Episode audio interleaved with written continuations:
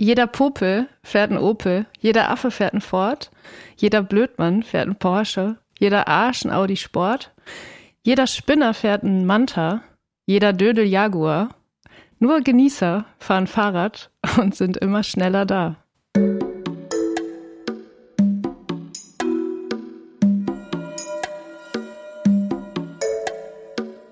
Friendly Reminder mit Carla Kaspari und Kurt Prödel. Ja, mit diesem Songzitat der Kult-Pop-Band Die Prinzen aus dem Jahr 1991, das ist mein Geburtsjahr. Hallo und herzlich willkommen zur, ich glaube mittlerweile sechsten Ausgabe des Friendly Reminders. Hi Kurt. Hallo liebe Carla. Hallo Folge 6. Hallo liebe Friendlies. Ja, hallo liebe Friendlies, genau. Wow, das Zitat hat mich mitgenommen. Ich dachte kurz, das ist so ein, bestimmt so ein Toten Hosen-Song. Ja, ich weiß. Ich muss mich auch ein bisschen dafür entschuldigen. Es war ein bisschen aus der Not geboren. Ich hoffe, ich hoffe, es war okay. Ich wollte ich irgendwie so ein, gut. ich wollte so ein Zitat finden, was so ein bisschen auf das einzahlt, was wir auch besprechen werden jetzt noch in dieser Folge. Und es ist auch wirklich so, dass es sich bei diesen Zeilen, glaube ich, um den allerersten Ohrwurm handelt, den ich je hatte. Okay, krass. Das ist wahrscheinlich eine prägende Erfahrung super prägende Erfahrung und ähm, ich, also man muss schon sagen, es hört sich so ein bisschen, also ich sag mal, die Beleidigungen, die da ähm, gebraucht werden in diesem Song, sind jetzt nicht mehr so ganz zeitgemäß, aber trotzdem ist es irgendwie auch ja total zeitlos, was das Thema betrifft. Ne? Aber ey, wir wollen nicht zu früh reinstarten. Ähm, du siehst, ich sag mal, guck mich mal an. Ja, ein bisschen müde, aber insgesamt ganz erholt aus. Wie war es denn noch, wie war es denn auf der Hütte? Erzähl doch mal.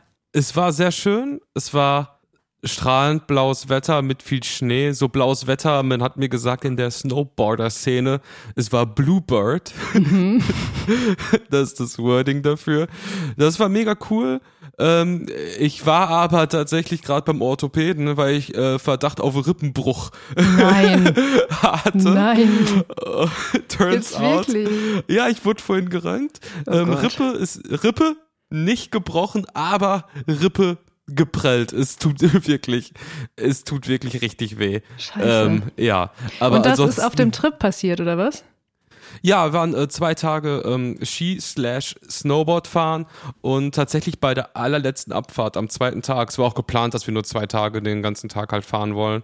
Und ähm, beim zweiten Tag bei der Abfahrt, wo man durch so eine blaue Anfängerpiste musste, die halt auch besonders nicht für Snowboard ausgelegt sind. Also die sind total zerfahren halt oft und haben auch so gerade Strecken, wo du als Snowboarder eh nur stressig durchkommst, da war ich irgendwie unkonzentriert und habe mich halt so aufs Maul gelegt an einer so unspektakulären, einfachen Stelle, aber so, dass man dann da liegt und weiß, fuck, hier ist definitiv was passiert. Es ist eigentlich, also ich frage mich wirklich, warum Leute überhaupt noch Wintersport betreiben, weil es ist wirklich ungefähr jede Person, die so in Winterurlaub fährt, so in Skiurlaub oder so, erzählt danach, dass sie irgendwas hat. Und es sind immer auch so, also Stichwort Manuel Neuer, bei dem wir auch schon mal gesprochen haben in einer der vergangenen Folgen des Friendly Reminders. Es ist einfach, also es ist äh, gefährlich, diese, diese Urlaube. Ich hoffe, es wird schnell wieder besser. Also Ja, ähm, ist natürlich jetzt auch, was meine, habe ich ja auch schon oft hier erwähnt, meine Pumper-Karriere angeht, natürlich Ja, jetzt stimmt. ein echter Downer. Aber ich bin froh, dass es kein Bruch ist. Man kann sagen, wie es ist. Rippe, geprellt. Ich habe den Manuel Neuer gemacht und du hast vollkommen recht, du siehst halt die ganze Zeit wieder Leute halt aufs Maul fliegen. Also durchgehend, so Ja. bei den Liftausstiegen, bei an unspektakulären Stellen. Ich habe bestimmt irgendwie an zwei Tagen zehn Leute gesehen, die nicht sofort wieder aufgestanden sind und halt dann Aber, da so äh, liegen. Ja, aber sag mir doch mal, was so genau das Faszinierende an diesem dann am Wintersport ist, weil ich komme wirklich aus, ich sag mal, einem sozioökonomischen Background, dass es war einfach überhaupt gar keine Phase. Ich war noch nie in meinem ganzen Leben in irgendeinem Winterurlaub oder Skiurlaub oder irgendwas. Und ich, ich meine, klar, ich stell, klar, man ist dann irgendwie da auf so einer Hütte und es schneit und dann, dann bewegt man sich irgendwie draußen an der frischen Luft, ist bestimmt cool. Aber so, dass es irgendwie so ein richtiges Ding geworden ist, das kann ich irgendwie aus meiner Perspektive absolut nicht nachvollziehen. Was Du macht das so magisch? Du, du warst noch nie auf der Piste. Noch nie in meinem ganzen nie Leben. in deinem ganzen Leben. What Ja. the fuck? Und ich war noch nie irgendwie, ich hab, bin noch nie Ski gefahren oder und, und das, obwohl, ähnlich wie du, ich glaube, ich wäre Snowboardmäßig richtig abgegangen. Früher als Kind, ich bin so ein bisschen, oder als Teenagerin, ich bin so ein bisschen Skateboard gefahren und so und hätte, glaube ich, Snowboarden, das wäre so richtig mein Ding gewesen. Aber ähm, es kam leider nie dazu. Aber so richtig bereue ich es auch nicht, weil ich kenne es halt nicht. Also es ist halt schon sehr, sehr toll einfach, weil es so, ja, Natur, Schnee, und Sport ist. Und ich glaube, die Tatsache, dass diese Unfälle passieren ist, ist, dass man das nicht einfach faktisch als Extremsport sieht. Also auch wenn du einfach nur, finde ich, normal Ski fährst und halt so eine, so eine Piste runterbretterst, ist das nun mal mehr Extremsport, als ähm, durch die Stadt joggen zu gehen. Und ich glaube, das ähm, unterschätzen einfach total viele, mhm. die dann völlig, ja, untrainiert, wie vielleicht auch ich so ein bisschen, dann da halt mal wieder hinkommen. Auch manchmal, ich habe das zehn Jahre oder länger nicht gemacht, dann da halt zu so stehen und dann passieren halt Sachen. Also ich meine, wir hatten jetzt zwei Tage, wo die Sonne so geil war, ist es halt, du fühlst dich abends trotzdem, als wenn du den ganzen Tag am Strand gewesen bist, du wirst sogar irgendwie ein bisschen braun da irgendwie bei. Und dann hast du halt diese Hütten, wo du dir dann irgendwie, also ich habe da keinen Alkohol getrunken, aber wo der normale Skiurlauber sich zwei Liter reinfährt und dann fährst du besoffen die Piste runter, was nicht strafbar ist, habe ich natürlich sofort gegoogelt. Äh, es gibt keine Promillegrenze auf der Piste, du kannst völlig legal dir einen Liter Schnaps reinfahren und dann die schwarze Piste rückwärts runter das ist natürlich logisch. Das ist logisch. Ist gar kein Problem. Es ja, gehört halt dazu. Und natürlich ist es auch mal so ein Blick in so eine, so eine reichen Welt auf so eine gewisse Art, weil Skiurlaub ist nun mal einfach lächerlich teuer. Also, wenn du einen Tag, also so ein, so ein, wir waren in einem so-called Billig-Skigebiet, wo ein Tag äh, Skilift-Ticket halt 60 Euro kostet. Hm. Ja, apropos ähm, Reiche, ich habe auch, also ich war ja jetzt nicht auf einer Skihütte oder so, aber ich hatte auch bisschen ja, was heißt Freizeit? Aber ich habe auf jeden Fall äh, eine Serie geguckt, über die gerade relativ viel gesprochen wird. Vielleicht hast du sie auch gesehen. The White Lotus. Hast du diese Serie gesehen? Nee, aber ich wurde damit in meinem Urlaub voll getextet, ja. ein bisschen mit irgendeiner so Melodie. Ja, genau. So, also die übrigens, die übrigens wirklich richtig, es ist eine der besten Sachen an dieser Serie, ne?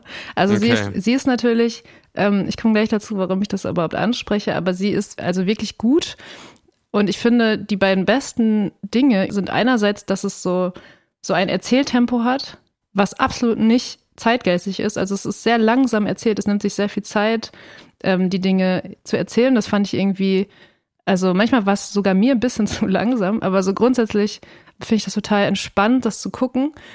Und andererseits einfach das Sounddesign. Es ist einfach so gut. Also ich habe mir da jetzt, glaube ich, die ersten, ich bin, ich bin wie immer late to the party was so Serien betrifft. Ich habe ich hab, äh, jemanden in meinem Umfeld, der sagt immer, ich bin Serienbernd, weil ich wirklich sehr, sehr spät damit anfange, überhaupt solche Dinge anzugucken und eigentlich nicht mitreden kann. Aber ich habe jetzt so White Lotus angefangen in der Karnevalszeit. Und ähm, ich weiß nicht, ich habe irgendwie das Gefühl, dass, also es ist super cool, ne? Wie gesagt, man guckt, also macht mega Spaß zu gucken, eine mega gute Serie. Aber es ist irgendwie jetzt schon wieder so ein Eat the Rich Satirending. Weißt du, was ich meine? Was heißt das jetzt, Eat Rich? Also so, wo man sich über Reiche lustig macht? Ja, genau. Oder? Genau, mhm. ich, ich habe irgendwie den Eindruck, dass in letzter Zeit, also alles, was so gefeiert wird, gerade von so Leuten, ich hasse dieses Wort, aber so unserer Bubble, sag ich mal, das ist halt alles so Triangle of Sadness. Ähm, es gab diese Netflix-Produktion Glass Onion, ähm, irgendwie The Menu, was ich gar nicht gesehen habe und so. Aber es geht in jeder dieser Produktionen geht es irgendwie darum, dass eben so eine Eat the Rich Satire ist. Also Reiche werden irgendwie aufs Korn genommen und so. Und ähm, ich weiß nicht, also ich, ich habe noch gar nicht so richtig herausgefunden, was da so mein Problem mit ist. Vielleicht, dass einfach superreiche SchauspielerInnen superreiche spielen und extrem teure Produktionen immer wieder darauf verwendet werden, darzustellen, wie, wie schlimm Reiche sind. So, weißt du, es ist so ein bisschen, ich bin noch nicht, also es, es stört mich gar nicht so krass, aber es ist irgendwie so ein Gedanke, bei dem ich gestolpert bin, als ich jetzt äh, The White Lotus geguckt habe. Und ich dachte, du hast da vielleicht jetzt in deinem Skiurlaub auch mal drüber nachgedacht mit diesem im Hintergrund. Also mir wurde nur gesagt, dass die, die Figuren da drin so sehr große Überzeichnungen von Klischees sind. Würdest du dem zustimmen? Also das hätte ich ehrlich gesagt schlimmer erwartet. Also das fand ich bei zum Beispiel Triangle of Sadness viel, viel krasser ausgeprägt. Das finde ich jetzt bei ähm, The White Lotus nicht so krass. Und wenn es passiert, also es gibt da so eine reiche Frau, die irgendwie ihre Mutter verloren hat. Wie gesagt, ich habe erst die, die ersten drei Folgen geschaut. Aber die ist schon auf jeden Fall krass überzeichnet. Aber ich glaube auch ehrlich gesagt, wenn du so jemand bist wie sie, dann ist es vielleicht gar nicht mehr so krass überzeichnet, sondern Leute, die so reich sind wie sie und irgendwie ähm, alleinstehen und offensichtlich Probleme haben, die sind vielleicht auch einfach so. Mhm. Ich habe manchmal das Gefühl, bei diesem Zeitgeist-Ding, dass es ja dann auch so amerikanische Reality-Formate gibt, wo so superreiche dann so verfolgt werden und so. Und das ist alles dann auch immer wird das so belächelt. Aber ich habe das oft das Gefühl das sind amerikanische Produktionen für reiche Europäer, die sich über superreiche Amerikaner Genau. lustig machen. Ja, genau. Und ich habe mal, ich habe das einfach mal, also über ähm, The White Lotus habe ich leider keine Informationen hinsichtlich Budget gefunden, aber ich habe das mal einfach untereinander geschrieben. Insgesamt, ne, also Glass Onion, Triangle of Sadness und dieses The Menu, insgesamt sind das nur Budget, ne, Budgetkosten von 135,2 Millionen Dollar. Und die einfach mal, ich weiß nicht, könnte man natürlich auch überlegen, ob man die nicht irgendwie anderweitig einsetzen könnte, um ähm, das Problem von Ungleichheit und Superreichen ein bisschen einzuschränken. Aber das waren nur so, weißt du, das sind so Gedanken, die mache ich mir dann, wenn ich in, in so einem Pariser Apartment liege und äh, The White Lotus schaue. Ja, also ich hatte ja da in meinem Snowboard-Urlaub ja auch so einen kleinen Peak, weißt du, ich war da halt dann so, also äh, Peak ist das falsche Wort, so einen kleinen Einblick, weil, weißt du, ich war da halt mit einem geliehenem Board und von drei Personen zusammengewürfeltem von Jacke bis Hose, Snowboard-Equipment, Helm, Brille und so weiter. Ich sag mal, mein, äh, wie viel ist dein Outfit wert? Mein Outfit mit allem, äh, auch irgendwie 2000 Euro wahrscheinlich, mit allem, also jetzt so mit Equipment und irgendwie so. Und du bist natürlich maximal underdressed halt irgendwie da. So siehst du aus 100 Meter, dass ich halt voll das, das Opfer aus Nordrhein-Westfalen bin, der jetzt mal in den Süden Europas fährt und sich ein bisschen Österreich anschaut. Also ich habe mich da maximal underdressed gefühlt, was da für krasse Styles sind. Oder auch so auf Insta, wenn ich halt so InfluencerInnen anschaue, die halt so in den Skiurlaub sind, was die für geile Outfits haben, geile Mützen und was mit was für geilen Leuten die abhängen. So, und was die für krasse Styles auf der Piste haben. Ey, das ist schon, da, da fühlt man sich halt schon wirklich unten. Weil ich meine, für ein Outfit von 2000 Euro musst du schließlich auch zwei Tage arbeiten, ne? Also es- Reagiere ich jetzt nicht drauf. Nein, aber du hast natürlich recht. Ich glaube auch, dass man dafür gar nicht in Skiurlaub fahren muss. Also mir fällt in letzter Zeit immer auf, so in meinem selbstverständlich gentrifizierten Viertel sind so, ich weiß nicht, ob du das kennst, aber diese, ich weiß gar nicht, wie man es ausspricht, dafür bin ich zu wenig Berlin, aber Akne, Acne, diese Acne-Sachen, Ah, ja. diese, diese, diese übergroßen ähm, Schals, die sich alle umwerfen gerade und auch diese Mützen. Ich wurde darüber aufgeklärt, weil ich hätte diese Mützen allein hätte ich nicht erkannt, aber das sind auch irgendwie Mützen für, ich glaube, 135 Euro, die Leute so in unserer, ich sag schon wieder, Bubble so casual einfach so alltäglich so tragen, wo ich mir auch denke, ja, also ich weiß gar nicht genau, was ich dann dazu denke. Also herzlichen Glückwunsch zu einem erfolgreichen Lebensstil, glaube ich. Diese Brand, dieses Akne ist auch so, so super, so clean und modern, oder? Und auch so Unifarben und wahrscheinlich alles auch irgendwie so mega fair und irgendwie so halt für äh, 150 Euro dann. Ja, ich weiß gar nicht. Also ich hab, war mal auf der Seite, ob da, also wahrscheinlich ist es fair, ich hoffe es zumindest, aber es war jetzt nicht so irgendwas, womit die so antreten. Also es war jetzt nicht irgendwie so ein Signature, so ja, wir sind fair und green oder so, sondern es ist irgendwie so Next Level Understatement, ohne jetzt so, weil ich finde es zum Beispiel, wenn jemand so Gucci trägt oder Lacoste oder sowas, ne? Das finde ich irgendwie sympathischer als Danke. so ein als so einen zurückgenommenen, als so einen zurückgenommenen Akne-Schal oder Acne, was auch immer, weißt du? Ich weiß nicht genau warum. Ich glaube, weil das irgendwie so, weil, weil ich so äh, protzen mit dem, was man, äh, was man sich leisten will oder kann, whatever, finde ich irgendwie in Ordnung. Das ist so eine ehrliche Art und Weise. Aber so diese, diese Acne-Dinge habe ich das Gefühl, das erkennen natürlich, also ich erkenne das jetzt mittlerweile und du wirst es auch erkennen und so, aber es erkennen dann auch wirklich nur Leute innerhalb dieser Bubble, habe ich den Eindruck. Vielleicht ist Ich auch bin da gerade drauf und endlich, endlich hat das, was mich da so nervt, einen Namen. Ja. Ich kenne das alles, ich habe das alles überall schon gesehen und ich frage mich so ein bisschen, wem möchte man, also was ist das Statement davon? Es ist halt Ja. irgendwie so, ich finde das genau wie du, also Real Talk, bevor ich mir 150 Euro irgendwie so eine Akne-Mütze halt irgendwie kaufe, dann will ich eine mit dem Louis Vuitton-Print drauf Ja, genau, haben und ganz einfach genau. so sich wenigstens so, so auch dann so trauen. Ist so Leute, die sich dann so einreden, so, ah, es ist ja auch so von der Qualität ist ja auch was ganz anderes. ne? Ja. Und ja, ist ja auch skandinavisch, ist ja auch aus Schweden, steht hier jedenfalls. So, Ach, ist das aus auch, Schweden? Ja, das ja, ja, da gibt es ja auch ja, so ein, äh, so ein, was so Fashion angeht, so ein, ich sag mal, upperklassigen Schweden slash Japan-Fetisch. Ja, ja, ja, ja. Aber da habe ich unfassbar viel Halbwissen nur drüber und dafür, äh, dafür unverhältnismäßig starke Meinungen. Deswegen möchte ich mich dazu nicht weiter äußern. Ich sag, ich sag einfach mal, es gibt Schlimmeres als Skandinavien. Das habe ich in so einem Buch gelesen von so einer aufstrebenden Jungautorin. Ich habe jetzt Mhm. den Titel leider vergessen, aber habe ich jetzt gerade einfach mal so zitiert, um das so ein bisschen abzubinden. Aber ja, also ich meine, so Armut und Reichtum, man sieht das überall. Weißt du, wo man das besonders krass sieht? Hm. In Paris. Danke der Nachfrage. Ich hatte auch wirklich noch eine sehr, sehr schöne Zeit. Ich wollte fragen, hey, ey, wow, jetzt, ich, ich dachte so, ich habe mir hier aufgeschrieben, dass ich so ein bisschen äh, dich mehr ausreden lasse und ich habe jetzt so gedacht, boah, ich möchte jetzt einen Moment finden, um nachzufragen, wie es eigentlich in Paris war und jetzt drischst du mir eine so drüber. Finde ich irgendwie auch ganz geil. Ist alles okay. Ich, ich Wie weiß war auch, es denn in Paris eigentlich? Die Stadt der Liebe. Ja, es war, es war durchwachsen, sage ich ganz ehrlich. Also es ist, es ist immer schön da zu sein. Ich bin da in relativ regelmäßigen Abständen oder versuche zumindest in einigermaßen regelmäßigen Abständen dahin zu fahren, weil ich da Freunde habe und so und das irgendwie auch immer schön ist. Ich muss aber sagen, dass gerade dieses Mal, ich weiß nicht, das ist jetzt nur meine ganz, natürlich mein ganz subjektiver Eindruck, aber Paris war immer schon eine Stadt, die sehr ähm, in der es sehr eindrücklich geworden ist, dieses Gefälle zwischen Arm und Reich natürlich. Also einerseits hat man die, die mondäne Atmosphäre und die krasse Architektur und den krassen Reichtum und alles ist irgendwie upper class und so. Und auf der anderen Seite sieht man eben wirklich überall äh, die, die Armut äh, und Obdachlose und, und es ist einfach so, so immer schon heftig gewesen. Aber dieses Mal war es einfach so, äh, also Aber Ähm, kannst du das mal irgendwie an was festmachen? Das klingt jetzt für mich als jemand, der die Stadt der Liebe noch nie besucht hat. Ah, du warst noch nie in Paris. Ähm, Abstrakt. Cool. Nein, ich war noch nie in Paris. Ja, es ist einfach, also es, ist mittlerweile ist es so, also es war auch schon immer schon ein bisschen, aber es ist einfach noch viel mehr geworden, dass Obdachlose halt ähm, ihre Zelte aufschlagen. Einfach und das eben in Straßen, die jetzt nicht irgendwie Banlieue-mäßig ähm, außerhalb liegen, sondern in so vermeintlich normalen Einkaufsstraßen. Und dann sind da irgendwie so fünf Zelte vor so einem Biomarkt. Und es ist halt so natürlich, also das Bild, was sich daraus dann ergibt, ist ja, ist ja relativ klar. Und es ist auch, also ich weiß nicht. Ich, ich musste mich auf jeden Fall erstmal, was das angeht, irgendwie akklimatisieren, auch wenn das ein dummes Wort dafür ist, aber ein besseres fällt mir gar nicht ein.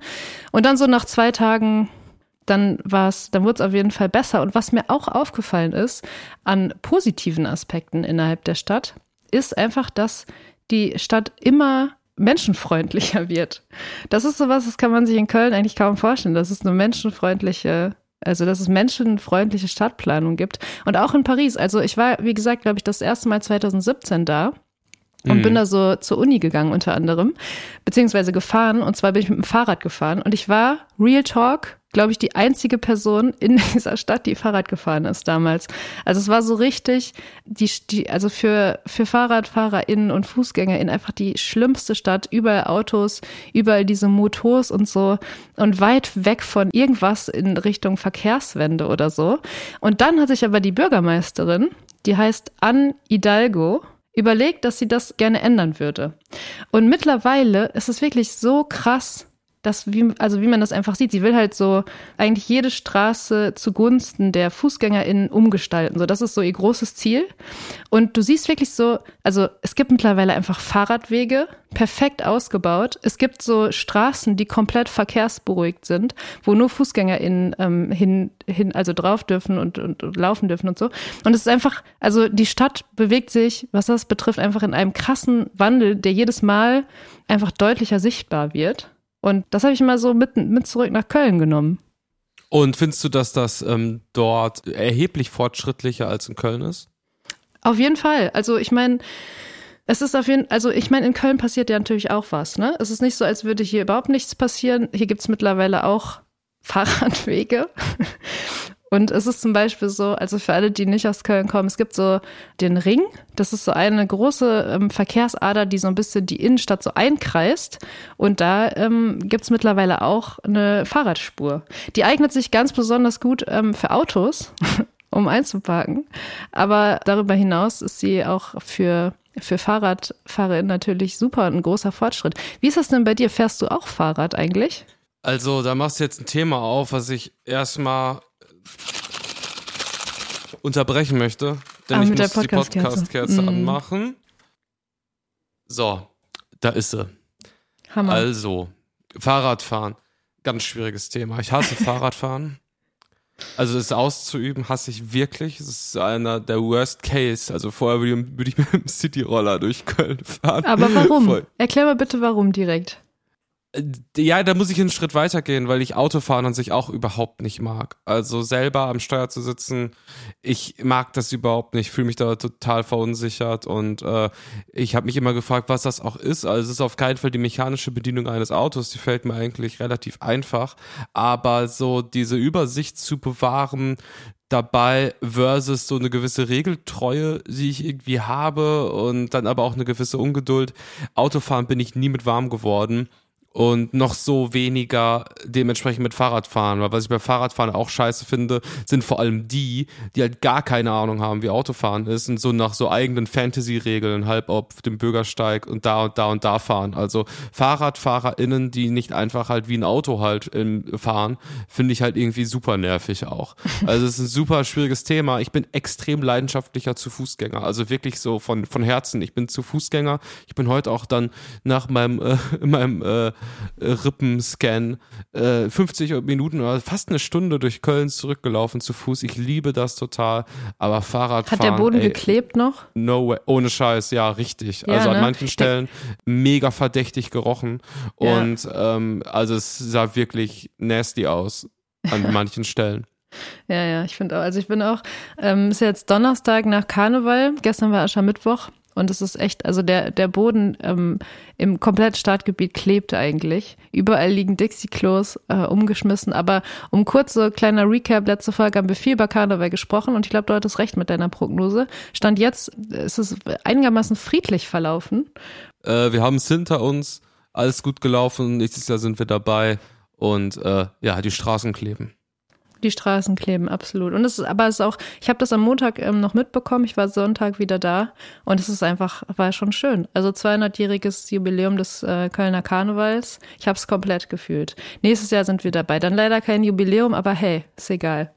Ja, Aber ich meine, also das mit dem Fuß zu Fuß gehen kann ich total verstehen. Also ich würde auch am liebsten alles zu Fuß machen.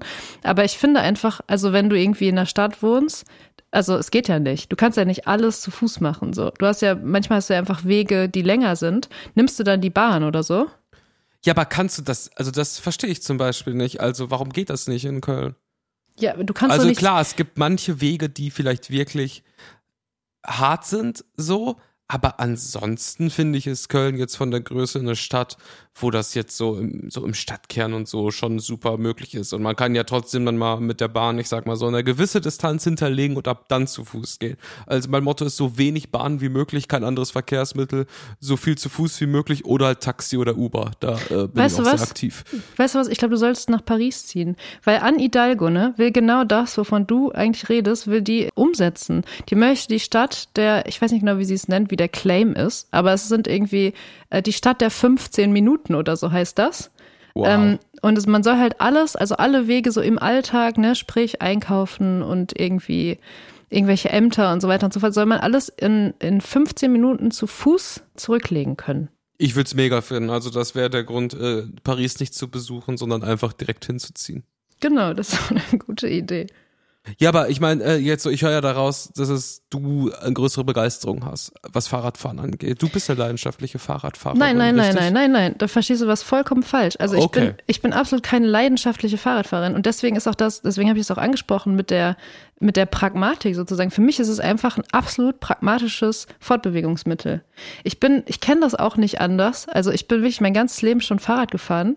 Mein Vater hat uns ähm, zum Kindergarten gebracht mit so einem Fahrradanhänger als es, als wahrscheinlich die Gründer von Barbo noch gar nicht laufen konnten, so.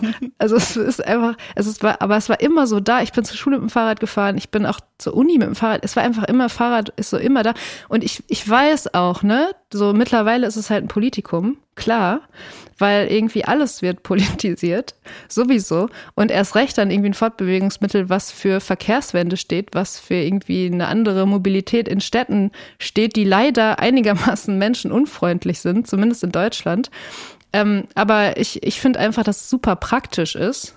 Und ich steige nicht mit Leidenschaft oder so aufs Fahrrad, sondern ich steige aufs Fahrrad, weil ich irgendwo ankommen will. Und deswegen finde ich so krass, dass du das so gar nicht benutzt, Weil ich wirklich finde, dass es mit Abstand das schnellste und praktischste Fortbewegungsmittel einfach in der Stadt vor allem ist.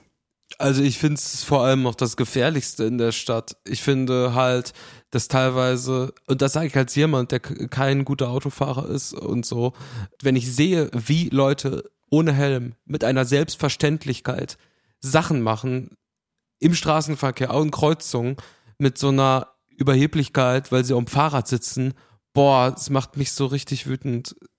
Ja, kann ich verstehen, aber ganz ehrlich, weißt du, was mich noch wütender macht? Hm. Autos.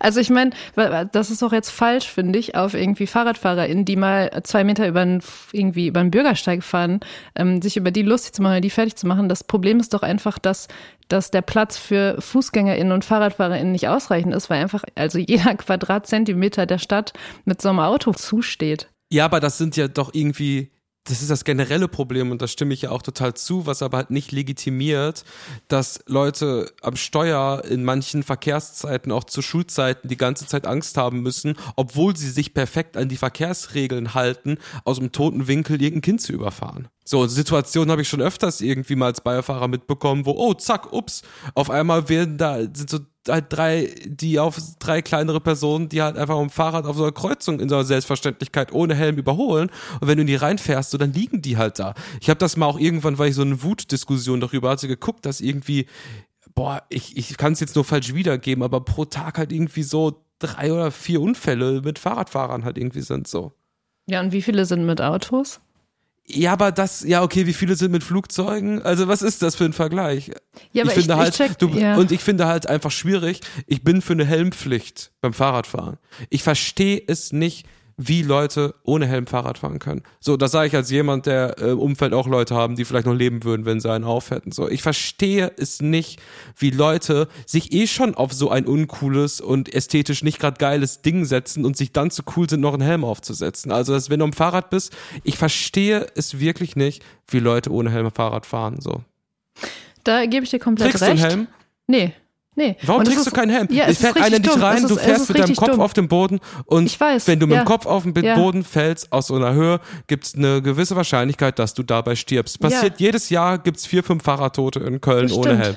Das stimmt, da, du hast du auch vollkommen Die recht. Leute sind auf dem Fahrrad auf irgendeinem klapprigelinen Ding, kommen verschwitzt überall an im Sommer, äh, müssen erstmal Deo nehmen und sich, sind sich dann zu cool dafür, einen Helm aufzuziehen.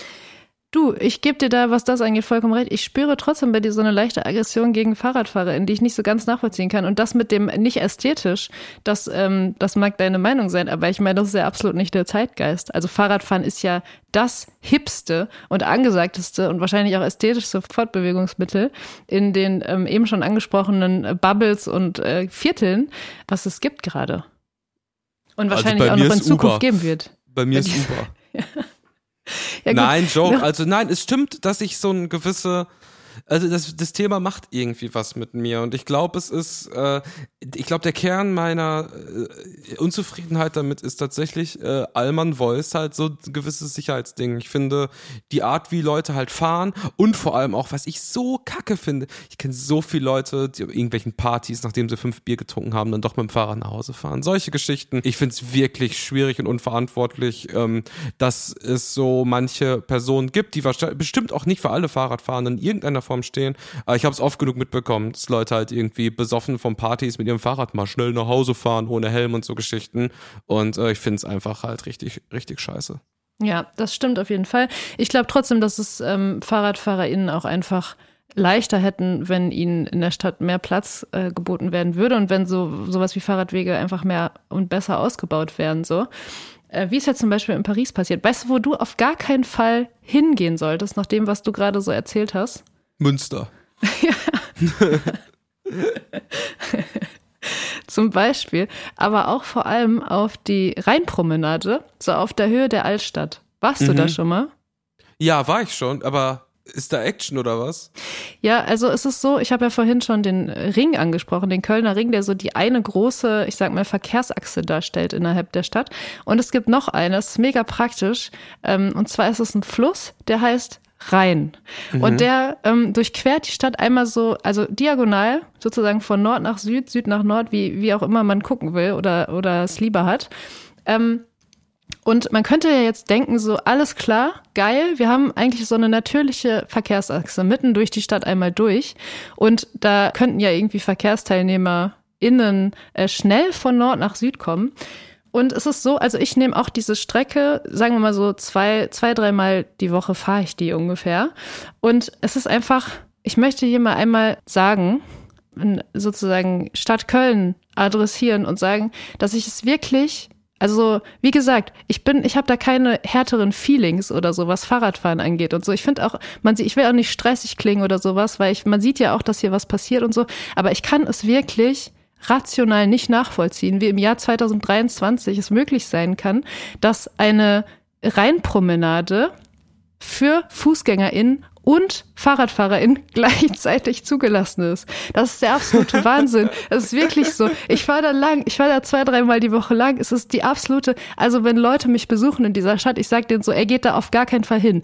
Weil, also es ist so, es ist, wenn, also wenn Köln, ne, wenn Köln so einen touristischen Anziehungspunkt hat, sage ich mal, dann ist es wahrscheinlich dieser Abschnitt. Also es ist so ein rein Promenadenabschnitt, ungefähr 235 Meter. ungefähr ja. 235 Meter. Ich habe ziemlich genau recherchiert, ehrlich gesagt. Also es sind 235 Meter auf der Rheinpromenade Höhe Altstadt. Höhe Altstadt bedeutet, das ist eigentlich alles in der Nähe, so der Dom ist in der Nähe und, und der Hauptbahnhof und eigentlich alles, was in Köln einigermaßen irgendwie eine Wichtigkeit hat, ist eigentlich da in der Nähe so. Das heißt, es ist eigentlich immer voll, gerade wenn schönes Wetter ist. Und es ist so, dass eben diese, dieser Abschnitt, dass auf diesem Abschnitt kein Fahrradweg existiert, er aber trotzdem freigegeben ist für FußgängerInnen und FahrradfahrerInnen. Und du kannst dir vorstellen, was da los ist. Es ist wirklich, es ist für, gerade da für FußgängerInnen, noch. Es ist gerade, ja, ja, pass da auf. Da kommt noch, es da müssen wir nochmal schauen, wie wir das machen. Aber ja, langfristig ja, ja. ist da schon die Überlegung, dass wir genau. da nochmal Maßnahmen Genau, ergreifen. weil weißt du, weißt du, was da jetzt nämlich gerade passiert? Hm. Da ist nämlich, da wird gerade, auch da habe ich mich informiert, weil wie gesagt, ich ähm, befahre diese Strecke mehrmals in der Woche und da ist gerade eine Baustelle. Äh, auch relativ klassisch für Köln. Aber es ist sozusagen diese, diese Promenade, dieses Stück der Promenade, von, der, von dem ich gerade spreche, ist aufgerissen und es führt so einen Asphaltweg drumherum. Und ähm, da wird die sogenannte Kragplatte renoviert. Ich habe gar keine Ahnung, um was es sich da genau handelt, so. Aber ist auch egal. Jedenfalls wird da diese ganze Promenade irgendwie, da wird irgendwas gemacht. Und ich möchte einmal, also wirklich, wie gesagt, keiner hat Feelings. Für mich ist das Fahrrad auch kein Politikum. Ich will einfach nur, ich will einfach nur easy mit dem Fahrrad durch die Stadt kommen. Der Rest ist mir eigentlich komplett egal. Ein paar Autos könnte man auch vielleicht verbannen oder so. Aber das ist eine andere Sache. Ich würde einfach mal sagen, Stadt Köln, bitte. Ich bin mir sicher, irgendein so Stadtplaner, Stadtplanerin von Stadt Köln hört und mit Sicherheit diesen Podcast. Bitte denkt daran, dass ihr auf diesem Stück jetzt einen Fahrradweg installiert. Es, es, reicht auch wirklich so ein ganz schmaler Streifen. Einfach nur, dass in Zukunft man, man an diesem Fluss entlangfahren kann im Jahr 2023 in einer Großstadt in Deutschland und da so ein Fahrradweg ist und nicht alle FußgängerInnen ähm, gefährdet und sich selbst und irgendwie erstmal erstmal ähm, Slalomfahren olympisch werden muss, damit man diese Strecke befahren kann. Das wäre so ein bisschen so mein Anliegen. Ich hoffe, es klang jetzt nicht zu stressig nach irgendwie Critical Mass und, und Fahrradaktivismus oder so, so, weil so bin ich wirklich nicht drauf. Es ist einfach nur so, dass Carla. ich da, ich fahre da lang, Kurt, und wirklich Carla. so, schon jahrelang, jahrelang. Ja. Und ich verstehe einfach nicht, wie das möglich sein kann. Carla, du hast jetzt sehr oft gesagt, so, es ist kein Politikum, das soll jetzt auch nicht so sein, ich will jetzt auch nicht so rüberkommen. Wieso? Doch, das ist ein Politikum und ich finde, du bist genau die richtige Person, um jetzt irgendwie da vielleicht auch politisch aktiv zu werden. Ich meine, du hast doch eine, eine Reichweite, du bist bekannt in Köln, du hast auch mal so Podcast hier in Köln und so gemacht und du hast ja wirklich was zu sagen zu dem Thema. Wir in der Politik brauchen Leute wie dich. Nee, nee, sorry. Aber da bin ich raus. Ich hasse das auch. Echt? Ich hasse, ich hasse ganz viel daran. Ich hasse diese ganze, also Hass ist ein großes Wort, aber ich, ich irgendwie, irgendwie ist mir das auch ein bisschen zu billig. Und wie gesagt, ich bin auch keine leidenschaftliche Fahrradfahrerin oder so. Und wenn dann Leute so anfangen, sich so, so übermäßig für Fahrräder zu interessieren, dann geht das ganz schnell in eine ganz komische Richtung. Das ist genauso wie wenn Leute anfangen, sich zu viel für Kaffee zu interessieren oder für Wein oder so. Und dann sind, ist ganz schnell ist dann da so ein Man-Bun und dann wird irgendwie so ein Hosenbein wird so abgeklemmt mit so, mit ja, so einem Mann. Gummi und so. Und da kriege ich direkt, da kriege ich die, wirklich, das ist auch, ja, Akne, ja, ja, genau, ja, genau. Und das ist, da, da werde ich ganz, da, also da, da, da krampft sich irgendwas in mir zusammen. Und damit mhm. möchte ich auch nicht, ich möchte damit mit sowas nicht in, in einen Topf geworfen werden. Außerdem ist das, also da bin ich nicht die richtige Person für. So. Und ich glaube auch ehrlich gesagt nicht, Hot Take.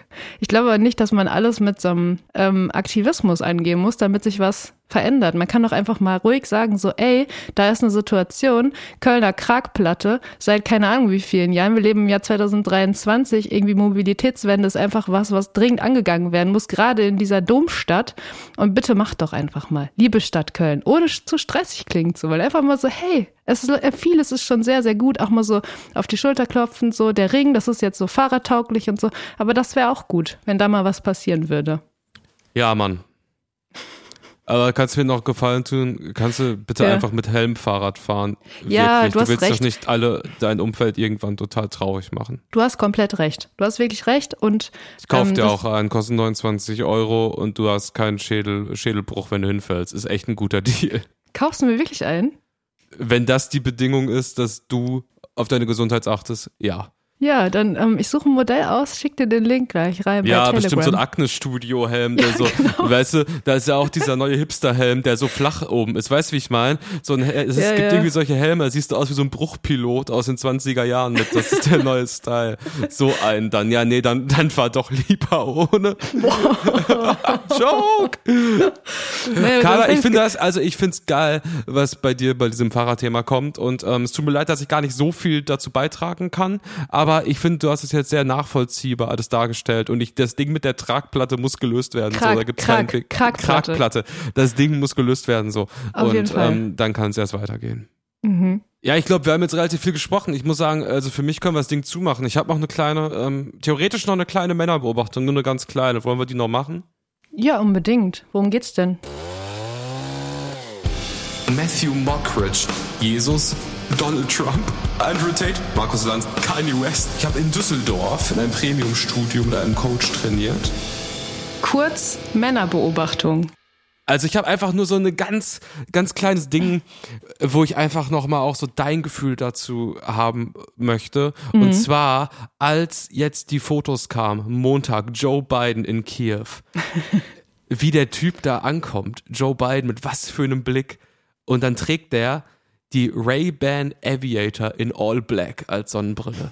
Ich habe mir schon gedacht, dass du das Modell kennst, natürlich. Ja, klar kenne ich das Modell. Äh. Der ist ein, äh, John, Joe Biden ist ein bekennender und langjähriger Ray-Ban Aviator Träger und hat dann dazu diese Krawatte an äh, in Ukraine-Farben und dazu einen schwarzen langen Mantel. Und so von der politischen Symbolkraft, diese, diese Fotos, dieser US-amerikanische Präsident, der mit so einer All-Black Ray-Ban Aviator durch Kiew läuft, ey, irgendwie, ich hatte, ich kann das gar nicht beschreiben, aber ich hatte irgendwie Gänsehaut. Kannst du das nachvollziehen? Ja, also ich, ich, hab, ich hatte jetzt keine Gänsehaut. Aber ich habe auch gedacht, so als ich die Bilder gesehen habe, das ist einfach so, als hätte man einen amerikanischen, einen US-amerikanischen Präsidenten gemalt. Also vor allem diese, ich habe ich hab auch gesagt, so, also muss man irgendwie, wenn man als US-amerikanischer Präsident eine Sonnenbrille trägt, dann muss es auf jeden Fall diese leicht nach unten gebogene Pilot. Pilot-Sonnenbrille sein und so. Ähm, weißt du, wie der rüberkommt? Nee. Er kommt rüber wie seine lebendig gewordene eigene Wachsfigur. Ja, ja, ja, ja, ja, ja. Es ist so, als voll, hätte man voll. in ChatGPT Joe Biden programmiert. Ist wirklich so. Und auch der Style ist halt, ey, es ist halt auch ein Karnevalskostüm. Also, das ist einfach alles perfekt da dran und es sieht einfach so komplett so 10 von 10 amerikanisch alles aus. Ja, vielleicht war es auch ein bisschen der Kontext bei uns beiden, dass wir so in unserem Karnevalstaumel waren und dann so diese Bilder gesehen haben und gedacht haben, boah, das ist eigentlich auch einfach nur eine Kostümierung so. Aber ich fand, also habe ich auch auf jeden Fall komplett gedacht. Ich fand auch, dass es einfach äh, nochmal sehr augenscheinlich wurde, dass der Mann sehr, sehr alt ist. Aber das ist ja auch gar nicht schlimm. Also irgendwie ich, ich hatte trotzdem ein positives Gefühl bei den Bildern, weil es da irgendwie sehr, ich glaube, es ist wirklich einfach ein super wichtiges Zeichen. Und man kann jetzt über sein Outfit und wie er aussah und so weiter und so fort und die Klischeisierung dessen kann man natürlich lange reden, aber trotzdem hat es ja irgendwie so, es drückt sowas, so, es drückt so Power aus und irgendwie auch sowas wie Stärke, wenn dann so ein amerikanischer Präsident dann da so ankommt. Und ich glaube ehrlich gesagt, dass das total wichtig ist. Genau, und das, was du jetzt meinst mit Stärke und Power, ich glaube, dass diese Brille in diesem Kontext halt das Ganze nochmal so untermauert hat. Also, das ist halt einfach, ja. diese Brille sieht so aus, als wenn Joe Biden mit seinem, äh, mit seinem Kampfflugzeug selber dahin geflogen wäre. So, und das hat mich einfach irgendwie ähm, beeindruckt. Also, der Sonnenbrillenträger 2022 für mich war Manuel Neuer. 2023 ist es jetzt schon Joe Biden und der Sommer hat noch nicht mal angefangen. Kurz Männerbeobachtung. Liebe Friendlies, vielen Dank fürs Anhören. Das war Folge 6, würde ich sagen. Schreibt irgendwas Absurdes bei Apple Podcast Ja. rein. Was wir danach Irgendein besprechen Gedicht können. oder so. Irgendwas. Ja gut, die Folge war auf jeden Fall ähm, eine 9,6 von 10 für mich. Ja, cool. Für mich auch locker. Supi. Wir hören uns nächste Carla, Woche. ab auf den Sattel. Bis dann. Ja, Mann. Bis Tschüss. Ciao.